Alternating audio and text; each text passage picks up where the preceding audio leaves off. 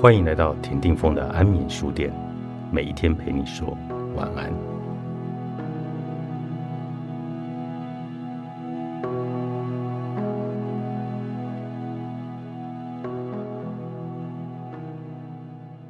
掌握权力的人，往往不像他们所希望看起来的那么的强大。许多拼命追求权力的人都很软弱，他们追求权力地位来弥补自身的脆弱。让一个软弱的人掌握了权力，他可能永远也舍不得放开权力，因为他们把质疑或另一种可能性视为对他们自身优越地位和支配权的威胁。如果你要和这样的人聪明的对抗，需要用迂回的方式，很小心的接近他。这是你的真心话，能够传达给这么容易受惊又具有权力的人的唯一方式。充满权力的职场，可能也是一个充满控制力的职场。控制是消极的，因为它削弱了你的独立性和自主性。在与权威人物应对的场合里，你被推回到幼儿的角色中。由于我们对父母的关系是不变的，所以有时候我们会把权威角色放大成巨人。在权力与权威之间有一个关键性的区分。当你意识到，你内在权力的健全性时，你才拥有对自己的权威。权威示意着你的想法和行动的源头。世界透过权力的结构而运作，所以最好是由那一些具有精细的敏感度、想象力和同情心的真诚者来取得权力的地位。有权力又有魅力的人，他的决策也许影响深远，而且会带来正向的改变。当你受到掌控时，你的角色是目标，而不是主体。权力在握的人，往往有使体制与你作对的鬼才。我认识一个靠卖衣服发迹的百万富翁，为他工作的妇女工资少得可怜。每隔一段时间，他会感觉到工人们之间营造起一种紧张的气氛。有一天，他把广播开得很大声，所有的工人都开始抱怨。他看着。敌对的情绪凝聚起来，直到最后有一群人来请他把音量降低，但是他拒绝。他们变得更激进，威胁说要罢工，可是他仍然坚持要把声音开得很大。当他们就快要走上街头时，他把音量降低了，然后他们通通回来工作，以为自己在与老板的对抗中赢得胜利。即使那一场冲突是他一手策划的，这个事件发生在四十年前。在现代的工作场合，工会组成和工人权利的发展，意味着雇主再也不能用这么明显的操作来脱身。工作仍然在继续剥削人们。现代的管理者更着重于控制和离间的策略。工作场合可能是竞争力极大的一个地方。管理部门有时候故意使员工彼此对立，于是当你走进职场时，需要和同事在生产力方面一较高下。你的同事开始成为一个威胁，而生产力变成了上帝。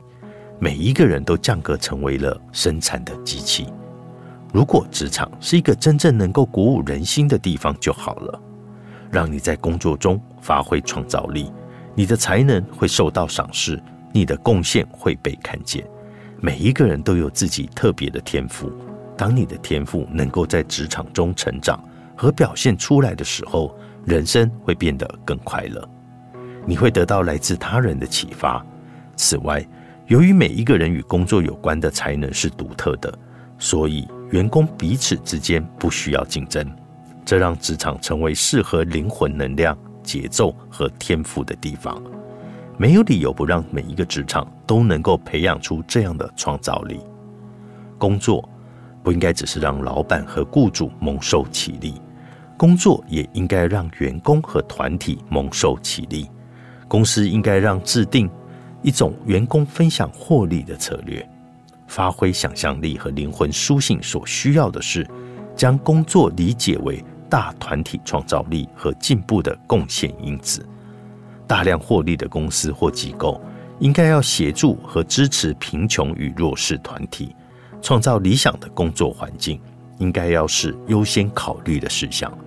假如制造的产品会危害人类或者自然，那么就应该接受批评和改变。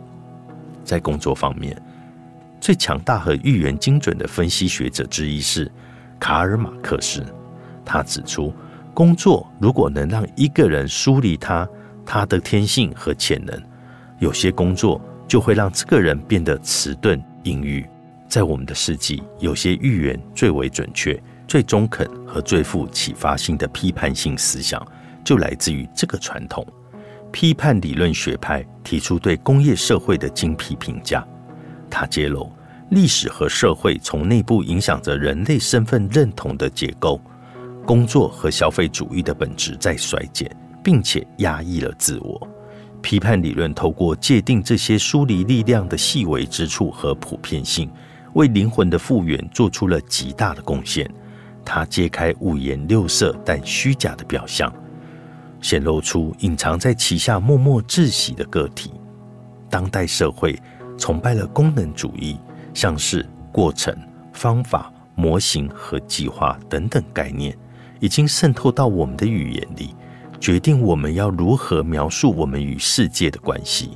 灵魂的复原代表着重新发现相异性，也将再次唤醒奥秘。可能性和怜悯的知觉，功能的意志力量会减弱，我们的活动中也会注入一股新的活力。从哲学的角度来说，存在能够透过例行而表现出来。恢复对相异性的知觉是现代社会最深奥的任务。凯尔特精神在培养对相异性的知觉上有极大的贡献。在他对友谊的哲学里，存在着对本质相异性。自我和上天的深奥认知。然而，我们与凯尔特的传统的现代对话必定充满了批判和反省，否则凯尔特精神将面临的危机是成为我们注重感觉的紧迫文化中另一个流行而且带有异国情调的心灵旅程。在负面工作的世界里，你受到掌控，权力横行，而你只是一个职员。所有的一切都由竞争伦理来决定，而在创意工作的世界里，你的才能才得以发挥。